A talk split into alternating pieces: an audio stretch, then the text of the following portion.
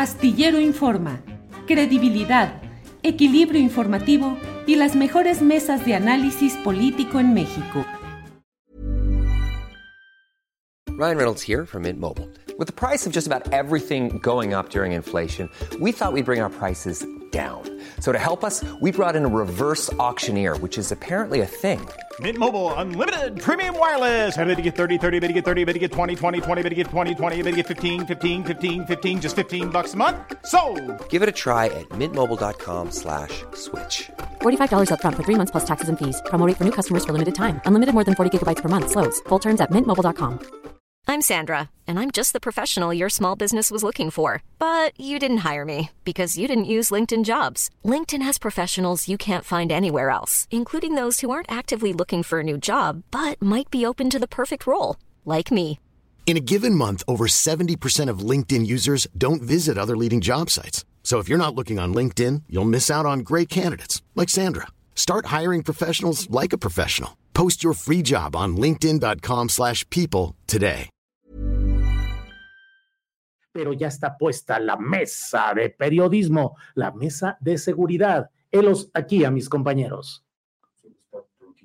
Sí. Hola, Víctor Ruquillo, ¿cómo estás? Pues muy contento, Julio, y además, eh, la verdad de las cosas, qué excelente cobertura la de Temuris, qué claridad, qué informaciones. Es realmente un, ejemplo de periodismo crítico, de honestidad.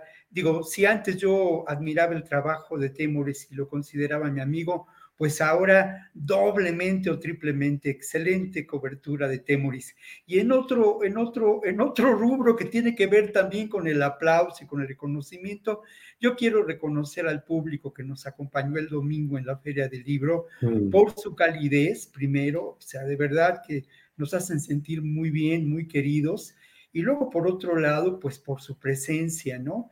Y no puedo olvidar, Julio, también que esto, pues es resultado de, un trabajo tuyo, denodado, de tu equipo, de tu familia también, para generar este espacio donde puede haber eh, fenómenos tan ricos, humanos, periodísticos, como es esta, esta colaboración de Temoris Greco desde Jerusalén. Sí, gracias, Víctor. Qué bueno que mencionas el hecho de todo esto que hemos vivido. Y mira, ya están aquí nuestros compañeros.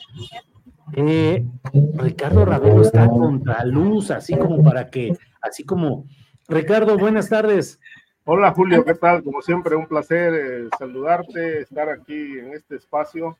Saludo a Víctor y a Guadalupe y a la audiencia. Bien. Eh, Guadalupe Correa Cabrera, buenas tardes. Muy buenas tardes, Julio. Creo que, creo que Ricardo lo veo como en la playa. Veo algunas palmeras atrás de él. Sí, sí, sí. Está disimulando las sandalias, el short, y ha de andar con el torso desnudo y disfrutando ahí de una playa. ¿Es cierto, Ricardo Ravelo? Sí, estamos aquí un, un- un rato de descanso, Julio, pero activos al mismo tiempo.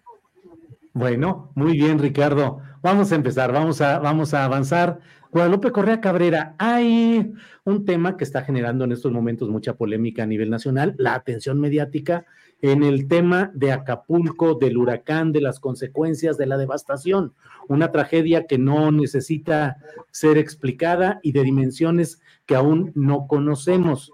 Pero eso también ha generado ya una serie de discusiones y polémicas por el viaje del presidente López Obrador en un vehículo que luego se atascó y que tuvo que ser empujado y finalmente el presidente siguiendo su camino a pie en esa circunstancia y acusaciones de la oposición en el sentido de que no hubo previsión, de que no se informó oportunamente y que no hay fondos suficientes para atender esa tragedia. A lo que voy en el contexto de nuestra mesa, Guadalupe, es que tanto este tipo de fenómenos meteorológicos eh, desbordados pueden generar problemas de seguridad nacional y cuál es el papel de autoridades y de oposición en un momento crítico como este, Guadalupe. Sí, Julio, es muy importante también eh, tomar en cuenta que este tipo de tragedias, eh, pues bueno, a veces no se esperan, inclusive en países desarrollados, y puedo pensar, por ejemplo, en Japón, en lugares donde la infraestructura y el gasto son muy importantes y ellos piensan en todo. Eh, definitivamente, el estado de Guerrero ha sido históricamente un estado con muchas carencias. No quiero con eso tampoco, perdón, o sea, disculpar, bueno, el abandono y al actual gobierno estatal, porque bueno, Evelyn Salgado, después de esto también eh, pues se le ha criticado bastante, una persona que no estaba preparada para gobernar, que, que, resultó ser la gobernadora pues solamente por osmosis, porque era hija de quien no pudo ser gobernador, y a quien parece ser que tampoco le importa estar en la política. Se, se, se dicen muchas cosas del estado de Guerrero, de la desatención, de la incapacidad, de la superficialidad de Evelyn Salgado y pues realmente este abandono no solamente es de ahora, sino de siempre. No, eh, se puede muchas veces prever eh, lo que va a pasar con este tipo de fenómenos meteorológicos, de desastres naturales.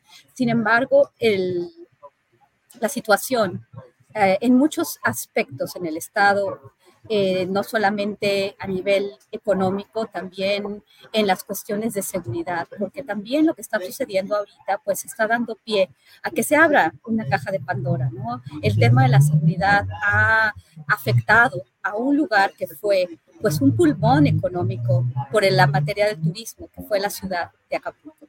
Entonces, esto pues ya ahorita ya no es, o sea, ya no es, ya no es lo que, lo que fue antes, el deterioro de una ciudad turística tan importante, de un destino turístico tan importante, debido a la delincuencia organizada, debido a la incapacidad de las autoridades de poder eh, realmente atender a todo esto, es, es, es, es, es muy, muy complejo.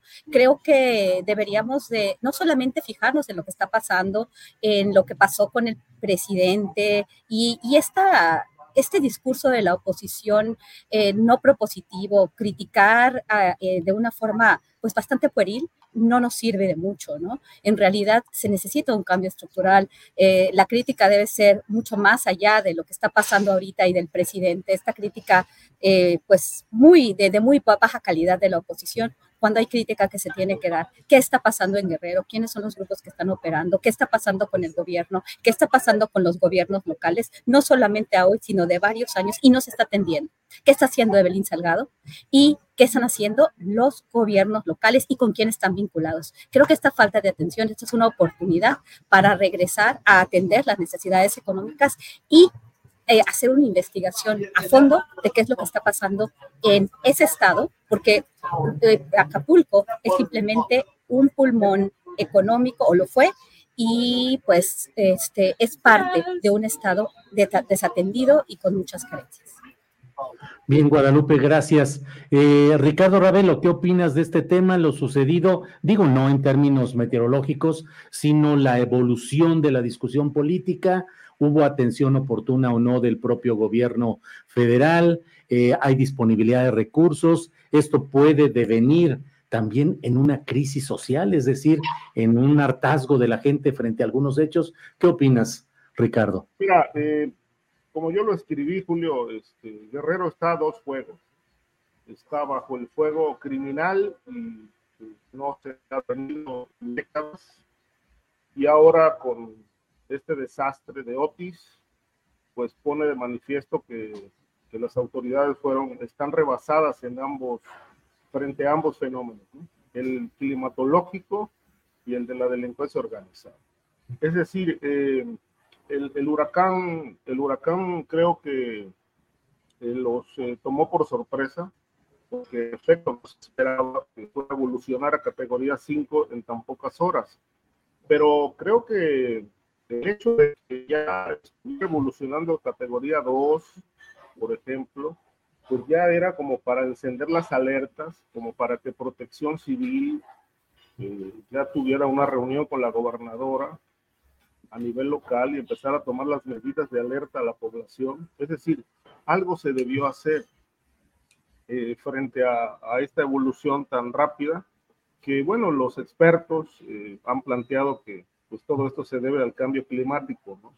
Eso que dice Trump, que es un cuento chino, pues bueno, eh, creo que los huracanes eh, en adelante pues se tendrán que, que, analizar y revisar con mayor agudeza y con mayor atención. Es decir, este, ¿dónde estaba la autoridad local? o de protección civil cuando esto empezó como tormenta tropical, no lo sabemos. Este, realmente creo que nos tomó por sorpresa, pero también considero que, mm, que no, este, estaban ocupados en otras tareas. Y, bueno, eh, eh, aquí está el desastre, ¿no? Aterrizó un, un, huracán en categoría 5, tocó tierra y bueno, causó esta devastación. Por otro lado, creo que el dinero del Fonden o lo que se llamó el Fonden, pues ahí está, ahora se llama de otra manera pero creo que los fondos este, ahí están. Eh, falta que pues aterricen con la, la, celeridad que se requiere. Y por otro lado, hay muchísima desinformación, es decir, se habla de una veintena de muertos, pero no se han cuantificado daños, este, daños, pérdidas, sobre todo humanas, y se desconoce todavía una cifra de daños en las zonas más marginadas del Estado. Este, esta desinformación pues este, sí causa pues sospechosismo, eh, realmente no la tienen o no la quieren dar. Este, son, son cuestiones que, que, debemos exigir como ciudadanía. ¿Qué, ¿Qué pasó realmente en Guerrero durante el paso del huracán y qué está pasando, como bien pregunta Guadalupe reiteradamente, qué está pasando en Guerrero? Hay un desgobierno, sin duda y, sobre todo hay muchísimos asesinatos, emboscadas, reuniones eh, presuntamente clandestinas o aparentemente clandestinas entre alcaldes y la delincuencia. Sabemos que, que, es uno de los estados con mayor control, eh, tanto a nivel de, de, la delincuencia como a nivel, la, la vinculación con el poder político en, en los municipios y que, y que esto realmente trastoca la gobernabilidad. Este, este problema no es de Evelyn, es decir, Salgado, esto no, no la podemos responsabilizar de que todo esto sea su culpa. Esto es una herencia de años, incluida la de su padre cuando fue alcalde de Acapulco. Desde ahí creo que ya, ya Acapulco en particular tenía una crisis de seguridad muy fuerte, porque Salgado Macedonio estaba relacionado con los Beltrán Leiva, ese, esa ala de Sinaloa. Y ahora esto que está pasando, pues bueno, este, nos dice que, que, la delincuencia está desatada y que hay una guerra por el control del territorio este, entre muchos grupos criminales que, que, son locales y otros con mayor eh, poder, mayor control en, en distintas entidades pero sin duda que es un estado desatendido frente a estos problemas que trastocan a la, a la sociedad, pues brilla por su ausencia. Bien, gracias Ricardo. Víctor Ronquillo, ¿qué opinas de este mismo tema? Por favor, Víctor. Bueno, hay algunos medios que han dado a conocer cifras de personas que han fallecido. Se habla de 27 personas fallecidas y de cuatro personas desaparecidas. Eh, a mí me parece que esta información pues debe quedarse corta de acuerdo a la magnitud de la devastación. Hay también información, y esto sí eh, creo que hay que tomarlo en cuenta, de cómo antes de que se llevara a cabo este evento, pues la Secretaría de la Defensa, la propia Secretaría, eh, la Marina, atendieron a esto y enviaron cerca de 6.700 eh, personas, ¿no? Efectivos para trabajar en lo que podía considerarse la atención y el desarrollo de albergues. Esta, esta información poco, poco se ha difundido, pero sí hubo una previsión y aquí hay una gran pregunta que yo solamente dejo en, el aire, pero es muy pertinente. ¿Fue capaz el actual eh, gobierno, el Estado mexicano, de dar una respuesta, ha sido capaz de dar una respuesta en relación a este hecho que obviamente es un hecho inevitable? E, es una pregunta que creo que tendremos que hacernos en distintos momentos, ¿no? Por lo pronto creo, y esto ya lo mencionaba Ricardo Ravelo, el aumento de intensidad de este huracán, pues tiene que ver, yo no lo llamo crisis climática, yo, yo no lo llamo cambio climático, es una crisis climática y obviamente es efecto del desarrollo de este sistema, del capitalismo y tiene que ver sin duda con el agotamiento de recursos y también con problemas serios de deforestación, serios de calentamiento global, pero sin duda este, esto es parte de esa realidad. Otro elemento que yo quiero destacar, cuando el huracán Gilbert, yo trabajaba para Multivisión y nos fuimos igual. Mm, cuando nos enteramos de lo que iba a ocurrir, pues ah, tomamos carretera y nos tocó en, la carretera lo que había pasado con este huracán. Pero en, esos, eh, en esa cobertura, yo no recuerdo, y bueno, estuvimos ahí desde los primeros, desde las primeras horas, yo no recuerdo este elemento terrible, ¿no? De la rapiña, del saqueo, que nos muestra una degradación social muy triste, ¿no? O sea, sí, sí, nosotros trabajamos no solamente la, la costera Miguel Alemán, como suele ocurrir, en donde, por cierto, hay una gran devastación, lo mismo que en la zona diamante, si no fuimos a las colonias populares, al Renacimiento, al, al, Coloso, se llama una zona, eh, creo que eh, esa devastación, por lo menos en cuanto a Gilbert, fue mayor. No lo sé ahora, no, no, estoy, no estoy en condiciones de haber ido a reportear porque no hay quien me pague el viaje, pero eh, creo que hace falta también información sobre lo que pasa en Coyuca, eh, eh, en donde realmente fue la primera zona que golpeó el huracán, ¿no? lo otro es que, pues ayer hubo, hubo declaraciones, una comparecencia en el Senado por el subsecretario de Hacienda, mencionando que efectivamente no hay 18 mil millones de pesos para atender esta emergencia. Todavía, de acuerdo a, los hechos pues, eh, jurídicos, todavía como parte del, del Fonden. También hay que destacar, y esto sí es muy importante hacerlo, y a mí me parece justo, pues la aplicación del plan de N3 y la actuación por parte de los marinos, del ejército, el trabajo de la Comisión Federal de Electricidad. Y creo que esto a veces, a veces se olvida, ¿no? Y, es muy importante señalarlo, Julio. Bien, gracias, Víctor. Eh, Guadalupe Correa Cabrera, eh, sobre este mismo tema, pero en el enfoque se vivió en Estados Unidos luego del huracán Katrina, pues un trabajo muy complicado de reconstrucción, pero también esas partes de la explosión social en las cuales la gente siente que no tiene el apoyo suficiente o que no hay los fondos suficientes. En un guerrero, en un estado de guerrero tan complicado como el que se está viviendo eh, ahora en este esquema que hablamos, el narcotráfico, los problemas políticos y ahora esta tragedia del huracán, ¿qué tanto se puede potenciar una protesta o un eh, enojo social creciente en lugares como estos, Guadalupe? Bueno, yo creo que se esto podría ser la gota que derramó el vaso, o que derrame el vaso. Podría ser. Creo que el pueblo, eh, no, no, ahí no solamente hablo de la ciudad de Acapulco, sino los guerrerenses han, han aguantado bastante.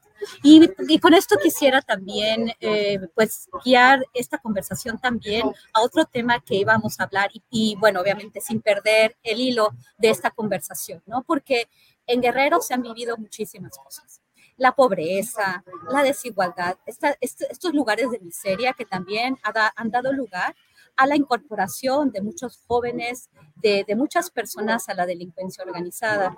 Hay que recordar también pues el, la visita que se hizo en el año 2018 en, este, en Chilapa, en Guerrero, eh, del presidente, hablando de más mayores oportunidades, de, resolver el problema, de una posible amnistía en relación a aquellos que sembraban este, pues, amapola, porque también ha sido pues, un lugar eh, muy importante en este sentido, la cuestión de Ayotzinapa. O sea, ahí se han este, concatenado tantos, tantas, tantas masacres, o sea, tantas tragedias, ¿verdad? Que tienen mucho que ver con estas causas que dice o que, o que decía esta administración iba a atender.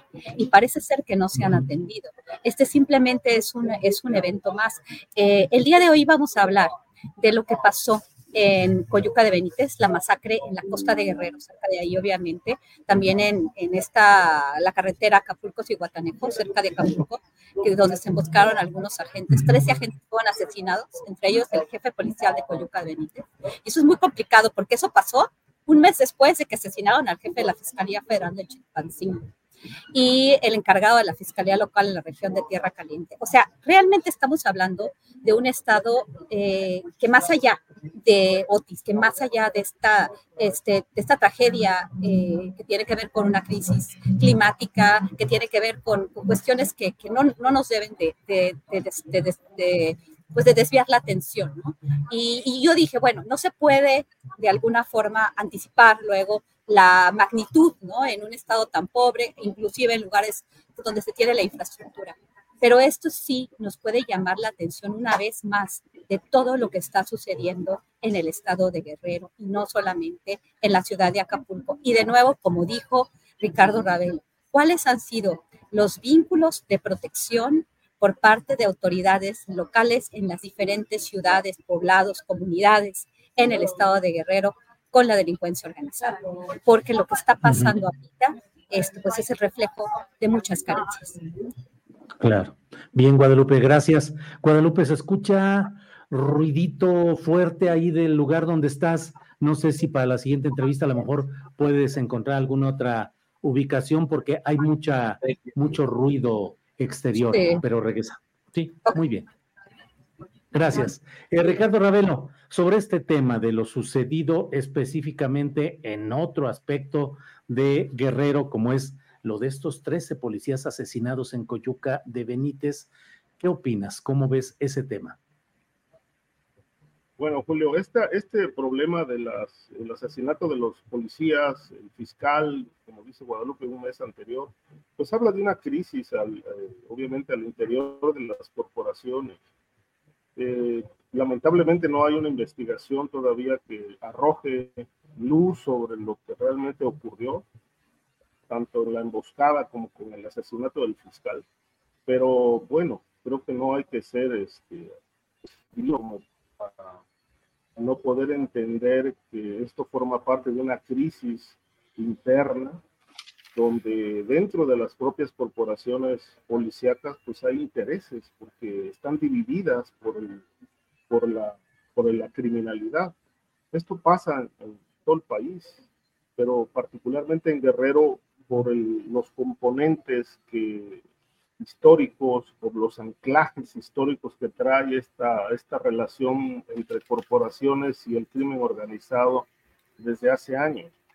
Es decir, eh, yo recuerdo por allá del año 2005, este, por ejemplo, que los policías municipales en Acapulco este, eh, eh, servían de, brazos, no solamente armados del equipo de los Zetas, el, el cártel de los Zetas en aquel tiempo, sino que al mismo tiempo realizaban detenciones, secuestros, este, y en lugar de entregar a los, a los detenidos a las autoridades, pues los entregaban a los sicarios de los Beltrán Leiva para que los interrogaran y los asesinaran. Es decir, era eh, eh, la estructura policíaca de Acapulco, este, por citar solamente este municipio emblemático, este, e, eran los brazos de la delincuencia. Y este, este problema, este, a la vuelta de tantos años, pues prevalece prevalece porque si prevalece es porque genera ganancias. ¿Hasta dónde llegan estas ganancias?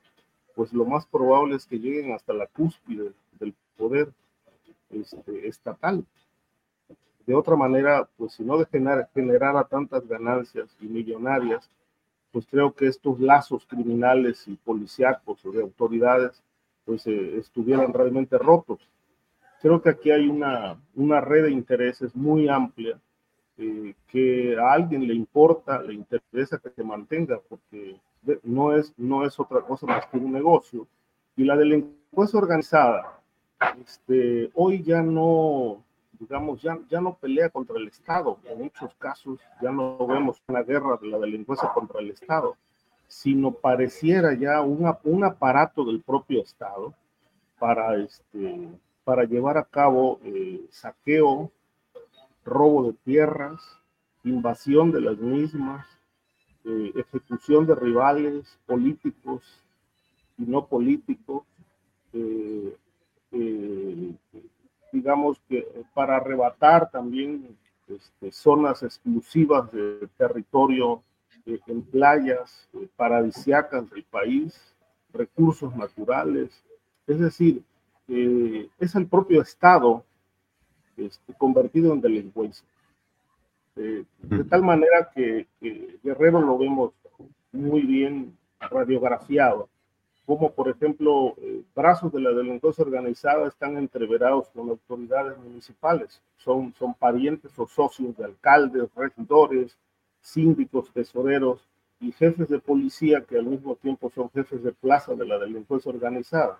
De tal manera que el gobierno municipal es, es una estructura criminal que tiene a su vez brazos operativos que dicen ser distintos a los que gobiernan, pero al final es lo mismo. Y todo esto se repite municipio tras municipio y obviamente pues llega hasta la cúspide, que es la, el gobierno del Estado, en muchos casos los gobiernos estatales son empresas criminales, porque hacen negocio con todo, con la justicia, este, con, eh, con las policías porque sirven de ariete y sirven de brazos armados, este, con eh, grupos eh, que encabezan poderes, poderes fácticos, de tal suerte que, bueno, no vemos hoy en Guerrero una separación entre qué es el gobierno y qué es la delincuencia. Al final del día es lo mismo. La delincuencia es aparato incorporado al Estado para delinquir, este, pero siempre con esta, con esta característica de que el gobierno estatal siempre busca un culpable y en este caso los culpables son los criminales, pero al final vemos que esto ya no, ya no tiene línea divisoria. Es la misma estructura de poder la que a su vez opera como criminal. Bien, Ricardo, gracias. Eh, Víctor Ronquillo, Guerrero, el estado de Guerrero siempre con problemas, miseria, injusticia, caciques, violencia criminal. Hoy con hechos eh, más allá de lo meteorológico, pues hechos como ese asesinato de 13 policías en Coyuca de Benítez. Eh, ¿Qué pasa? ¿Qué sucede? ¿Cuáles son los elementos que mantienen a Guerrero siempre en una situación crítica? Y ahora, en mi punto de vista, tú nos dirás el tuyo, eh, Víctor, pues con una gestión gubernamental eh, deficitaria o decreciente o a veces casi inexistente con Evelyn Salgado. Pero tú nos dirás, Víctor Ronquillo, por favor. Life is full of awesome what ifs and some not so much, like unexpected medical costs. That's why United Healthcare provides Health Protector Guard fixed indemnity insurance plans to supplement your primary plan and help manage out of pocket costs. Learn more at uh1.com. Hey, it's Ryan Reynolds, and I'm here with Keith, co star of my upcoming film, If, only in theaters, May 17th. Do you want to tell people the big news?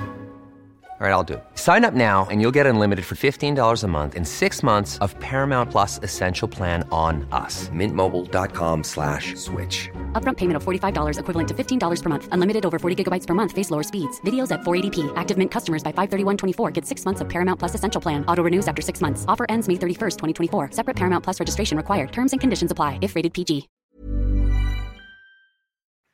Sí, indudablemente lo que presenta como diagnóstico, Ricardo, es acertado.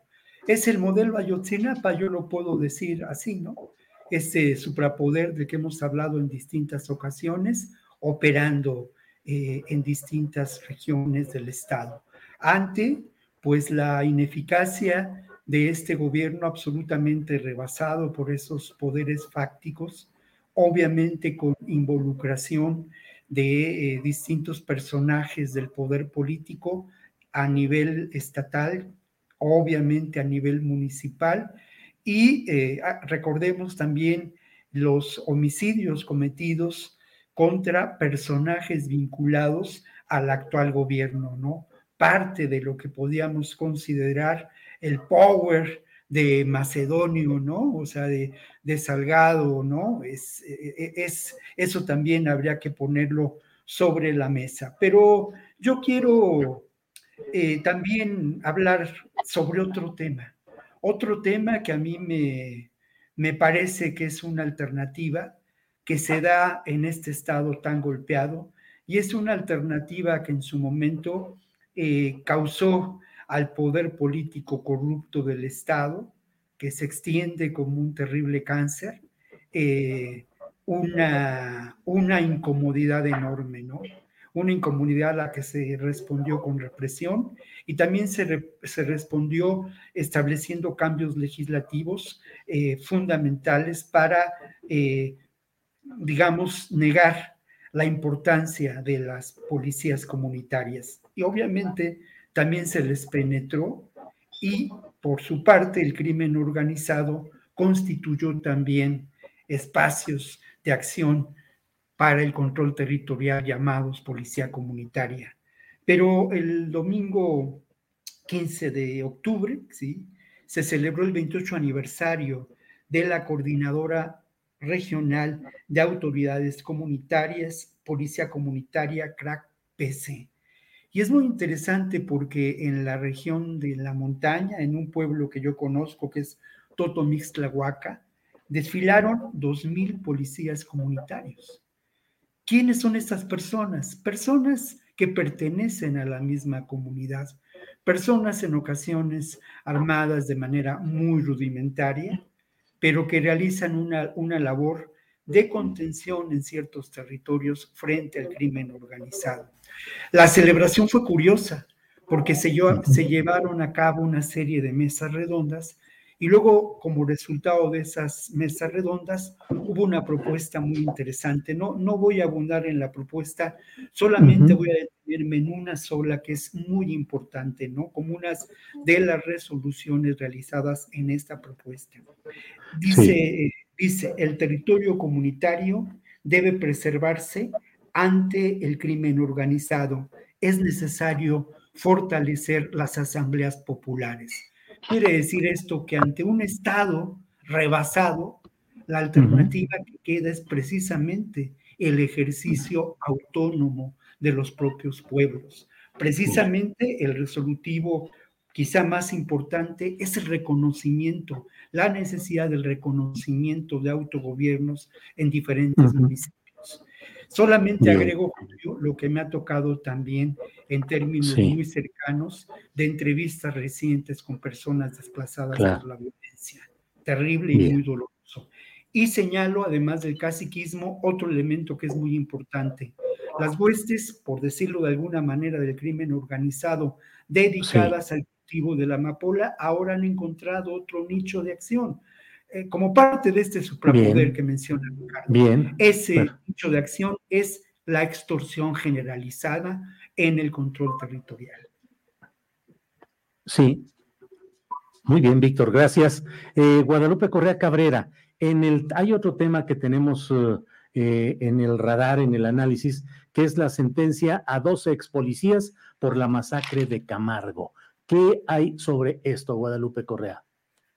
Muchísimas gracias, Julio. Y no me pude, eh, no me pude quitar de aquí porque no tengo internet, entonces es la única forma porque aquí hay una cafetería, entonces no, no podía, disculpa, ojalá no, no se oiga mucho ruido. Pero bueno, este es un tema muy importante porque eh, también eh, me recuerda mucho a lo del caso Ayotzinapa. En este, en este momento pues, se, se sentencia 50 años a 11 policías por esta masacre. Y yo hablé con varias personas, periodistas, este, y pues me han comentado, ¿no? Que, ha habido pues muchos, eh, muchas dudas eh, en este sentido, ¿no? Eh, la Fiscalía de Tamaulipas colaboró con esto. No sé si ustedes recuerdan que la masacre de Camargo, las declaraciones, la información, este, fue reservada por el INAMI por cinco años, lo cual llama muchísimo la atención. Estos 11 policías, este, que supuestamente pues fueron los que mataron a las personas, quemaron sus cuerpos, fueron realmente los que hicieron todo. No son necesariamente los policías que estaban señalados que eran parte de los GOPES, esta policía especial eh, que pues presenta con bombo y platillo y que pues que vuelve a empaquetar y que presenta cabeza de vaca después de que había habido varios, varios este, escándalos.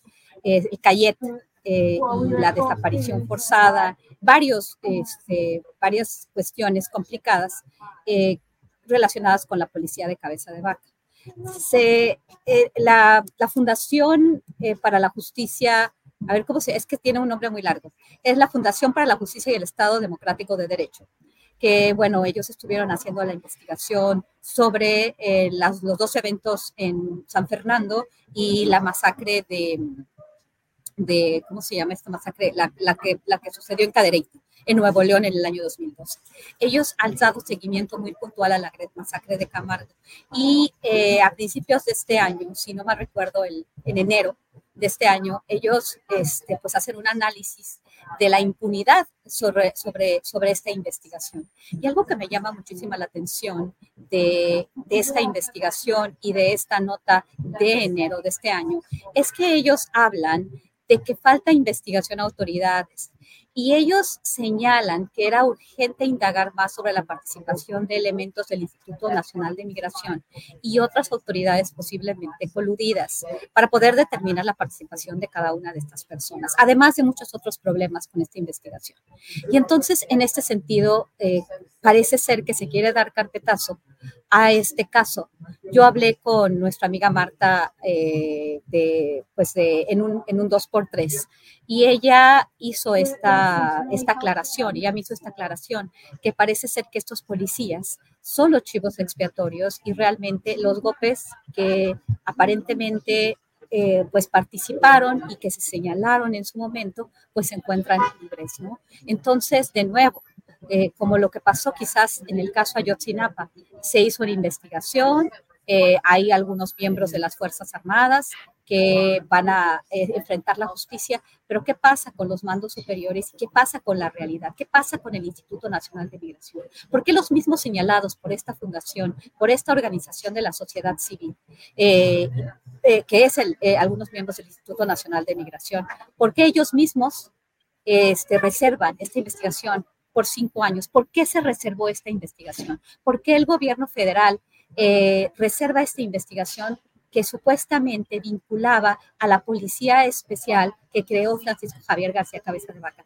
Esto, esto no me hace sentido. Sería muy este, bueno para para el gobierno federal, que en ese momento tenía unas rencillas importantes con el gobierno de Francisco Javier García Cabeza de Vaca, pero quizás por la colusión también de agentes federales, esto se reservó y entonces solamente se quiere dar carpetazo. Esto es muy importante y creo que hay que seguir los reportes de la fundación porque ellos han este, seguido este, pues tratando de decir que aquí hay falta mucha investigación, mucha información. ¿Qué pasó con estas personas migrantes y qué pasó con la red? Que trae a personas, que las coloca en casas de seguridad en esta región y que ha pasado también con las autoridades de Tamaulipas federales, hablo del Instituto Nacional de Migración, las, autoridades locales, qué pasa en Camargo, ¿por? Porque hay muchos reportes de casas de seguridad por la frontera chica que siguen operando y están vinculadas a la delincuencia. Bien, Guadalupe, gracias.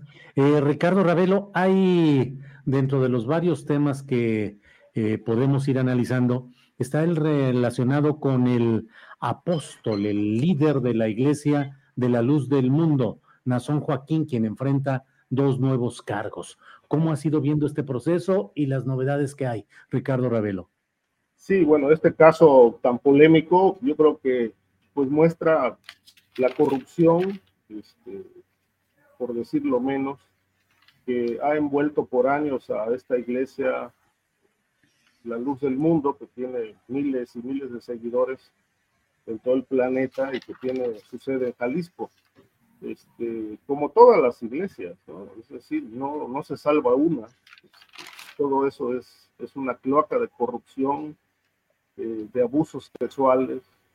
Este, lo acabamos de ver ahora, por ejemplo, con los curas estos que fueron, fueron este, cachados allá en Polonia en orgías, pues bueno, todo eso está podrido. Es decir, y esto que esta iglesia que encabezó, o que encabeza todavía Nazón desde la cárcel, pues no ha sido la excepción. Son dos nuevos cargos por, por violaciones, por abusos. Él está preso desde el 2019 por, este, por fabricación de, por, pues pornografía, eh, entiendo que incluso infantil, y otro, otro hecho relacionado donde él participa directamente en estos eh, eventos de carácter sexual y de abuso. Este, hasta donde yo recuerdo, pues bueno, la sentencia que le impusieron fue una sentencia multimillonaria que finalmente toda la, todos los seguidores lograron juntar, pero pues al tiempo en que pretendían pagarla, pues esta fue, entiendo que negada o aumentada, de tal manera que bueno, él, este, él, él está preso, aunque no por todos los delitos, solamente son dos y ahora le suman otros dos. Este, sin embargo, lo, lo, que llama mucho la atención aquí es el, pues, eh, la ceguera de la gente, sobre todo la que sigue esta, esta suerte de secta, la luz del mundo, y muchos políticos ahí ligados, ¿no? porque todos los que, o la mayoría de los que hacen campaña, pues eh, quieren conectarse con la luz del mundo en busca de votos, en busca de apoyos. Pues ahí está Marcelo Ebrard, ¿no? Acercándose a esta a esta organización religiosa. Y el tema de Nazón, pues yo creo que pues no es el único. Es decir, hay iglesias en todas las que existen en México y en el mundo, porque todos tienen un lado oscuro. Finalmente, eh, en esas iglesias podríamos decir que no hay absolutamente nada sagrado como ellos venden esta idea porque pues se trata de seres humanos que abusan, que exigen cobros de cualquier forma y que obviamente han pervertido pues toda esta, esta práctica religiosa al interior de sus respectivas este, iglesias. Y yo creo que, así como decía Guadalupe con el caso de los policías de Camargo, donde la justicia se queda corta porque solamente eh, sentencian a unos cuantos policías, y se queda toda la cúpula política este, protegida, pues lo mismo ocurre con el caso de Nazón en la luz del mundo. Yo no creo que Nazón haya actuado solo, obligado a estas mujeres o niñas a, este, a, ceder a sus pretensiones. Creo que aquí hay una, una amplia red de cómplices que lamentablemente siguen envueltos en la impunidad y hasta donde yo tengo entendido, pues la investigación ya no se ha continuado. Es decir, este, todo, todo terminó y todo empezó y terminó con Nazón en la cárcel. Y a poco Nazón este, actuó solo, pues yo creo que no. Este, y tampoco el, el tema de, la, de, los abusos sexuales termina con el encarcelamiento de Nazón. Dentro de esa iglesia siguen habiendo abusos, según denuncias que conozco, y, y estos abusos lamentablemente no se investigan y obviamente tampoco hay denuncias por parte de las afectadas ni de sus familiares. Hay un silencio cómplice que priva en esta iglesia eh, que está totalmente corrompida desde hace mucho tiempo. Bien, gracias Ricardo Ravelo. Víctor Ronquillo, hay otro tema, por favor, tu opinión, que es el relacionado con los resultados migratorios en el encuentro de Palenque. ¿Qué nos dices al respecto, Víctor? Quedar con las ganas de opinar sobre Camargo y sobre el asunto de, de Nazón, pero solamente algunos datos.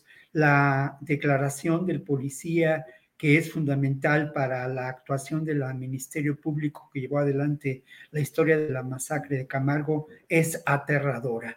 Y eh, un dato que es muy importante es que esta, este grupo policíaco eh, reformado por eh, García Cabeza de Vaca, antes tuvo actuación como una policía política.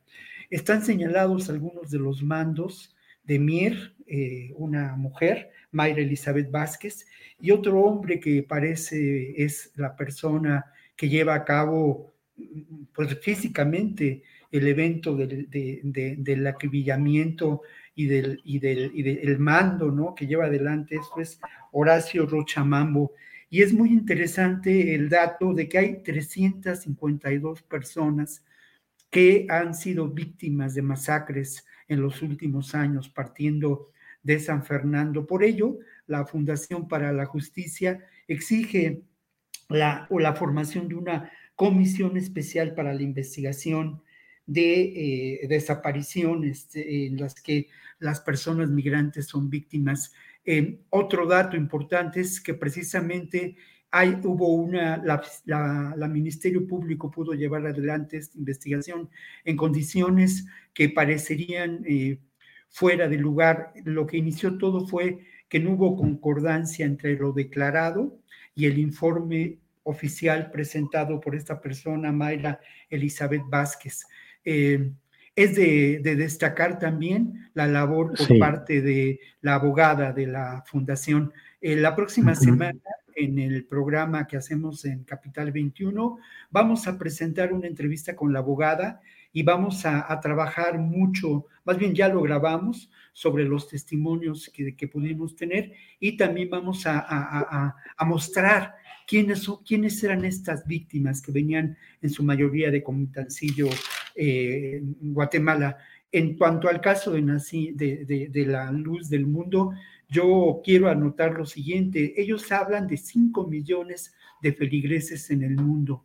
Su poder económico y su actual poder político hoy es muy importante, no solamente en Jalisco, sino a, nivel federal, porque tienen pues diputaciones a nivel federal y como se ocurría hace algunos años que trabajamos esta historia, esos diputados pertenecían al PRI, ahora algunos de ellos están inscritos o son parte y son parte de Morena. Y el otro, ¿no? Es muy terrible muy doloroso porque ellos, eh, la, es el, el asunto de cómo hay una mentalidad que despoja de identidad y dignidad a las personas. Y esto a partir de este elemento, hay muchos elementos psicológicos, ¿no? Pero esta idea de la de la perdición, de la pérdida de la salvación, es fundamental para, para operar psicológicamente. Y bueno, híjole, si me solamente hablaré de los, de, de los acuerdos importantes, me parece muy importante el cambio de paradigma. No se habló de seguridad y de militarización en las fronteras. Esto es muy importante. Se, eh, se, estableció que toda la atención a los migrantes debe ser integral y debe realizarse en un marco de derechos humanos en el documento que fue la declaratoria de Palenque que leyó Alicia Bárcena. Otro elemento muy importante fue el combate al tráfico de personas y la corrupción. Y por último, Julio, creo que pocas veces se ha hablado de cómo el tema de la crisis migratoria que hoy vivimos está relacionado con los eh, las eh, sanciones por parte del gobierno de Estados Unidos, con los bloqueos. Hay solamente en, en, Venezuela, hay 950, eh, digamos, eh, ¿cómo se dice? Ay, se me escapa el nombre, pero hay sanciones, hay 930, 930 sanciones establecidas por el gobierno de Estados Unidos que incluso están negociándose. Entonces, creo que este, esto es lo que no pude desarrollar más ahora por el tiempo, pero eso es lo que creo que es destacable en este encuentro en Palenque. Gracias, Víctor. Eh, Guadalupe Correa Cabrera, estamos ya en la parte final. Por favor, postrecito el tema que quieras abordar. Sí, muchísimas gracias, Julio. Bueno, un poco, un poco hablar sobre el tema de la cumbre. Me llamó mucho la atención la foto que siempre se toman, hablamos la vez pasada de la cumbre, de las cumbres, de los acuerdos alto nivel, este, estaban todos ahí muy contentos con Guayavera, el presidente cubano, este, estaba Nicolás Maduro. Quiero, quiero decir que en este sentido, todos estos líderes ¿no? que se presentan, este, Petro también, que se presentan de izquierda, que se presentan como socialistas, este, pues han tenido una eh, responsabilidad muy importante. Eh, y hablo, hablo en especial ¿no? de, de, de Cuba y de Venezuela. Eh, pues con esta aspiración a tener países más, más iguales, países este, pues más justos, pero parece ser que las personas están saliendo. 7.7 millones de personas han salido de Venezuela. Esto es una, esto es una cifra que se ha comprobado y es la cifra que se está, este, pues, este, que, que se está manejando, ¿no? Más de 7.7 millones de personas han salido de Venezuela. Y Nicolás Maduro muy contento, hablando sí de, esta, de este cambio eh, de paradigma. Eh, los países latinoamericanos realmente no han hablado mucho, a, excepción de México, presionado por Estados Unidos. México lo ha aceptado, al mandar la Guardia Nacional después de la visita del ex canciller Ebrard en el año 2019 con la cuestión de las caravanas. Entonces, eh, bueno, buenas palabras, no hay que, hay que, y Nicolás Maduro y eh, es, es, es, algo tremendo, ¿no? Yo dice, perfecto, trátenlos bien. Mientras tanto, las familias que están aquí van a recibir, pues, eh, recursos, obviamente, y yo me lavo las manos, ¿no? En realidad, creo que eh, ellos hablan de, de, muy buenas, este, de muy buenas intenciones, de que hay que hacer migración ordenada, pero realmente no están tomando responsabilidad de sus propias economías, de sus propios países, de la corrupción, de la inseguridad y del robo que están haciendo este, pues los militares en Venezuela, por ejemplo, este, y se llenan la boca de, buenas palabras, ¿no? Y se llenan la boca de los tiempos de, de, Hugo Chávez, cuando en realidad, pues esto es lo que tenemos ahorita. 7.7 millones de personas han salido de Venezuela buscando protección en, otras partes del mundo. Gracias, Guadalupe. Ricardo Ravelo, por favor, postrecito. Sí, Julio, mira, eh, pues yo creo que eh, para mí fue intrascendente lo de la cumbre me quedo con lo siguiente, es decir, si como ha sido históricamente, ¿no? Si no se quiere resolver un crimen, pues hay que crear una fiscalía. Si no se quiere resolver un problema social como la migración, pues hay que organizar cumbres de alto nivel o cumbres con los presidentes latinoamericanos, es decir, no se llega a nada. Finalmente el reporte o, o las conclusiones a las que hayan llegado, pues se las va a llevar López Obrador Biden próximamente cuando se reúnan. Pero bueno, lo central no está planteado, la inversión a la región para frenar el asunto migratorio. Y por otro lado, pues retomo este dato que manejó Víctor, que es cierto, es decir, no se tocó el tema ni militarización ni narcotráfico, eh, que son temas importantísimos, sobre todo por todo el, el abasto de droga que proviene de Venezuela, que proviene de, Colombia, por ejemplo, este, y que cruza a través de la frontera con Chiapas este, eh, y Centroamérica. ¿no? Es decir, quiere decir esto que, que, bueno, en materia de militarización todo está bien y en materia de narcotráfico pues está espléndido. Entonces, pues creo que en ese sentido López Obrador le va a entregar muy buenas cuentas a Biden. Bien, gracias eh, Ricardo Ravelo. Víctor Ronquillo, postrecito, por favor. Sí, sí se tocó el tema del crimen organizado, del narcotráfico y del tráfico de indocumentados. Se propusieron medidas contra estos males que se, que se entiende que son a nivel continental. Esto creo que es eh, importante decirlo y lo otro, ¿eh? pues esta política establecida, por lo menos a nivel de discurso, pues contraviene en buena medida a los intereses de Estados Unidos.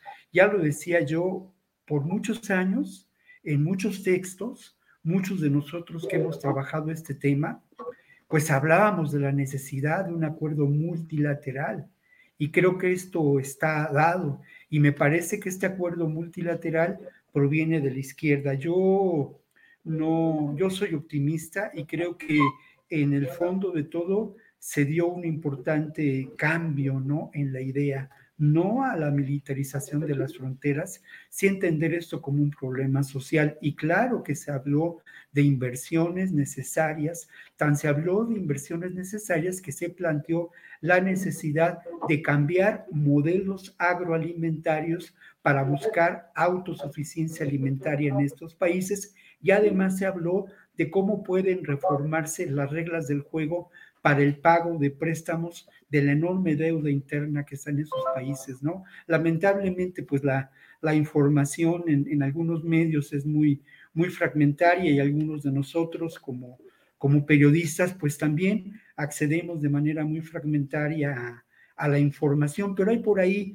un video en YouTube donde se puede ver toda la reunión, donde se puede ver eh, eh, el informe o después la plenaria, la participación de Alicia Bárcena y están todos estos elementos que, que eh, de los que he informado ahora, Julio. Muy bien, muchas gracias. Víctor Ronquillo, muchas gracias Guadalupe por esta oportunidad. Eh, gracias y seguimos en contacto. Guadalupe, gracias, buenas tardes. Muchísimas gracias, muy, amable y disculpen por el ruido, pero es que tenía que dar una clase y luego tuve que salir. Disculpen. Hasta luego. Gracias, al contrario. Hasta luego, Ricardo Ravelo, gracias. Gracias, buen fin de semana. Igual, Víctor Roquillo, gracias. Gracias. Chao. Small details are big surfaces. Tight corners are odd shapes. Flat, rounded, textured, or tall. Whatever your next project, there's a spray paint pattern that's just right. Because Rust new Custom Spray 5 in 1 gives you control with five different spray patterns. So you can tackle nooks, crannies, edges, and curves without worrying about drips, runs, uneven coverage, or anything else. Custom Spray 5 in 1. Only from Rust ¿Te preocupas por tu familia? Entonces, ¿por qué darles solo huevos ordinarios cuando pueden disfrutar de lo mejor? Eggland's Best, los únicos huevos con ese delicioso sabor fresco de granja, además de la mejor nutrición, como 6 veces más vitamina D, 10 veces más vitamina E y 25% menos de grasa saturada que los huevos regulares, además de muchos otros nutrientes importantes. Así que, dales los mejores huevos. Eggland's Best, mejor sabor, mejor nutrición, mejores huevos. Para que te enteres del próximo noticiero, suscríbete y dale follow en Apple, Spotify, Amazon Music, Google o donde sea que escuches podcast. Te invitamos a visitar nuestra página julioastillero.com.